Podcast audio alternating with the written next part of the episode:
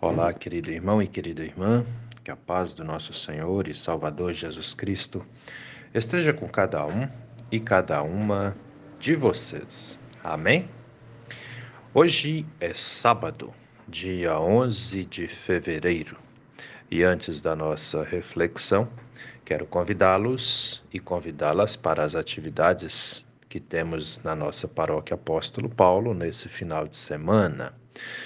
Atenção, jovens, adolescentes, hoje à noite, na comunidade da Vila Lense, temos o nosso encontro de jovens. Começa às 19 horas e vai até às 22 horas. Todos os jovens e adolescentes são nossos convidados e convidadas, e igualmente muito bem-vindos e muito bem-vindas também. Amém? Hoje à noite também teremos culto na comunidade de Bom Jesus, às sete horas da noite, culto com Santa Ceia. Atenção, pessoal do bairro Estrada Nova e ali pelas proximidades, todos são convidados e muito bem-vindos a celebrarem conosco. Hoje, culto na comunidade de Bom Jesus, sete horas da noite, com Santa Ceia. E amanhã, às oito e meia da manhã, nós temos culto na comunidade da Vila Lense, que é a sede da nossa paróquia Apóstolo Paulo. Amanhã, oito e meia da manhã, culto na comunidade da Vila Lense. Todos também são convidados, convidadas e muito bem-vindos e bem-vindas a celebrarem conosco. Sendo assim, vamos meditar na palavra. As palavras das senhas diárias para hoje trazem do Antigo Testamento o Salmo 142, versículo 7, onde o salmista diz: Tira a minha alma do cárcere, para que eu dê graças ao teu nome. E do Novo Testamento, as senhas diárias trazem para hoje o Evangelho de João, capítulo 8, versículo 36 onde Jesus diz: Se, pois, o Filho os libertar, vocês serão verdadeiramente livres. Querido irmão e querida irmã que me ouve nesse dia, alguma vez na sua vida você já parou para pensar em que te aprisiona? O que te prende? Tem algo que te prende? Tem algo que te aprisiona?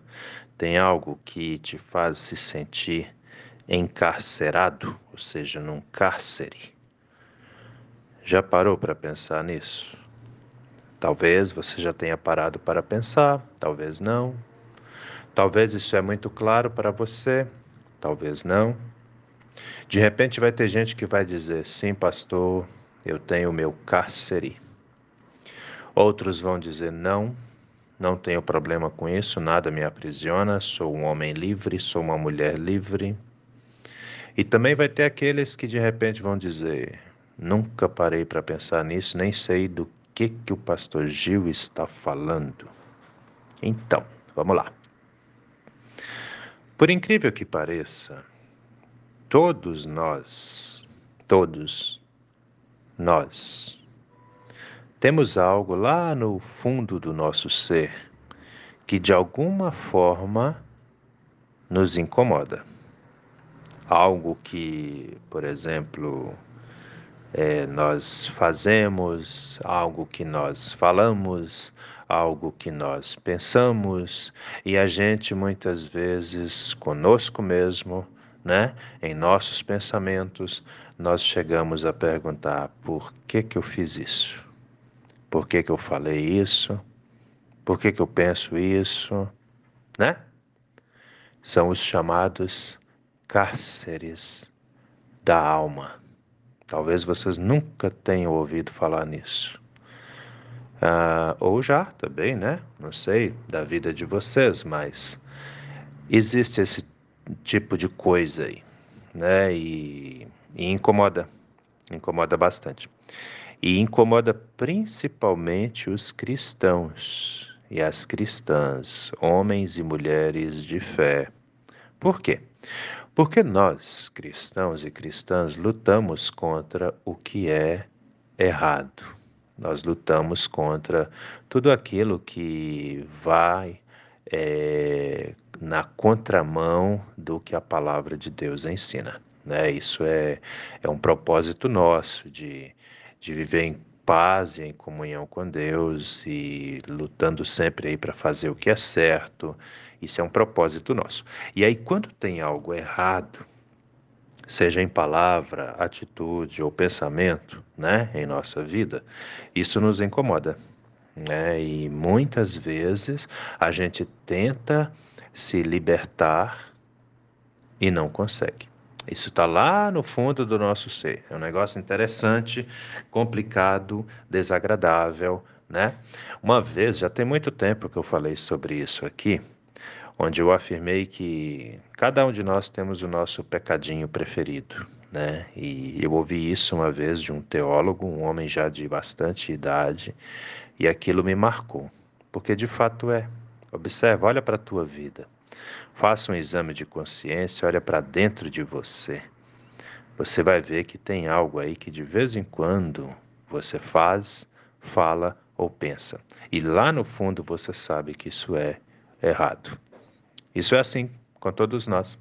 Aí vai ter aquelas pessoas que esse tipo de coisa incomoda, porque são pessoas, como eu já disse aqui, são pessoas de fé que temem a Deus, e vai ter aquelas que nem estão aí para esse tipo de coisa porque muitas vezes não têm uma vida de fé e não têm uma vida de temor a Deus. Então, quando a pessoa não tem compromisso com a palavra de Deus, o pecado não a incomoda.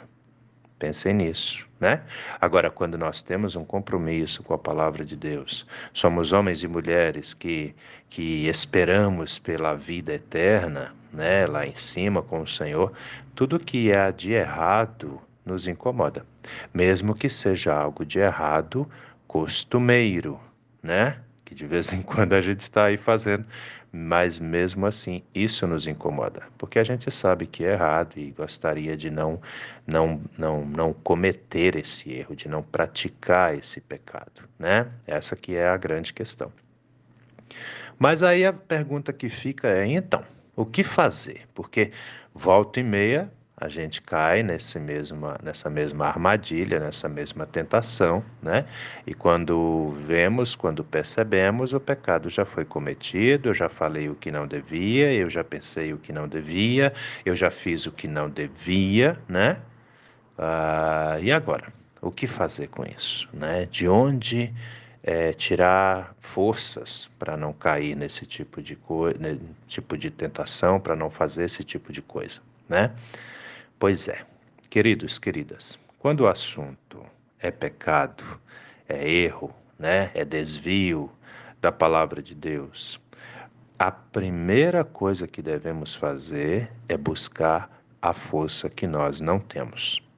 Se essa força nós não temos, ou seja, se ela não está em nós, ela vai estar em quem? Ela vai estar em Deus, em Jesus Cristo.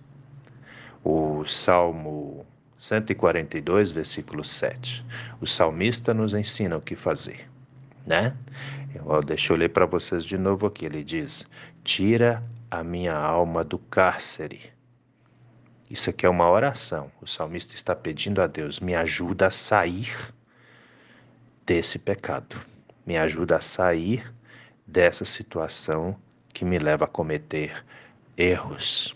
Em outras palavras, o que o salmista está pedindo é: liberta-me, Senhor. Entende? E ele ainda afirma que se Deus tirá-lo desse cárcere, não é tirá-lo, mas tirar a alma dele, né? Porque o que o, o, pecado, na verdade, é uma prisão da alma. Talvez vocês nunca tenham parado para pensar nisso, mas essa é a realidade. Toda vez que nós pecamos, nós é, fazemos isso porque nossa alma está amarrada ali no errado, no erro né? Então, o salmista ele coloca isso da forma mais mais clara. Não tem outra forma de expressar isso aqui melhor do que o que o salmista coloca no Salmo 142. Então ele vai dizer: "Tira minha alma do cárcere, para que eu te dê graça, para que eu dê graças ao teu nome, ó Senhor." Né? Então, quando nós somos libertados do pecado, quando nós somos libertos dos erros que cometemos, nós temos alegria em louvar a Deus. Agora, quando nós estamos atolados em pecado, nós não conseguimos estar na presença do Senhor. Observa isso. Eu já conversei com muitas pessoas e já ouvi muito a seguinte frase: Pastor, eu estou numa vida tão torta, tão errada, que eu não tenho coragem nem de orar, muito menos de ir na igreja vê o perigo desse negócio, né? O pecado nos afasta de Deus. Quanto mais envolvidos no erro nós estamos, mais longe do Senhor estaremos. E quanto mais longe do Senhor estivermos, mais risco temos de perder a nossa salvação. Cuidem com isso. Então, nós buscamos a Deus, nós clamamos a Deus, nós esperamos em Cristo e acredite, ele nos abençoa, pois o próprio Senhor Jesus Cristo afirma no Evangelho de João, capítulo 8, versículo 36: Se, pois, o Filho os libertar, vocês serão verdadeiramente livres. O Filho aqui é Jesus, Jesus explicando isso para os discípulos, para nós. E como é que ele pode nos libertar? O que fazemos para que ele nos liberte? Nós temos que buscá-lo. Então, meu querido, minha querida, preste atenção. Se você está vivendo uma situação de pecado, de erro, de afastamento de Deus, vá para o teu quarto e se coloque em oração. E peça ao Senhor, meu Deus, me liberta disso. Me ajuda. Me dê a força que eu preciso para que eu possa viver em comunhão com o Senhor. Porque só pelas minhas forças eu não consigo. O próprio apóstolo Paulo, para vocês terem uma ideia, ele diz o seguinte: o, o, o bem que eu quero fazer eu não faço mas o mal que eu não quero fazer, isso eu faço. Então, meu querido, minha querida, preste atenção. Não existe ser humano que não peca. Todos nós pecamos. E se o pecado te incomoda, tenha certeza, você não é o único pecador. Você não é a única pecadora. O pecado está em todos os seres humanos. Não existe ser humano santo. Entendem? Não existe. Então não fique chorando pelos cantos, pensando eu sou o pior pecador do mundo, eu sou a pior pessoa do mundo. Deus sabe o que você é. Por isso busque a Ele, clame a Ele e peça a Ele que te liberte desse mal. E eu tenho certeza absoluta, Ele vai te abençoar, Ele vai te ajudar e você será um novo homem, uma nova mulher em Cristo. Amém? Pensa nisso com carinho, meu irmão. Pensa nisso com carinho, minha irmã, porque essa palavra é para mim, é para você, é para todos nós. Vamos orar? Deus eterno e todo-poderoso, muito obrigado, Senhor, por mais esse dia de vida que recebemos das Suas mãos, por tudo que o Senhor tem feito na vida de todos e todas nós. Assim, Pai amado, nós entregamos esse nosso dia ao Senhor e te pedimos, ó Deus, que o Senhor renove as nossas forças, renove as nossas fé, a, renove a nossa fé e faça, Senhor, com que a cada instante de nossas vidas nós sintamos a Sua presença gloriosa de Pai conosco.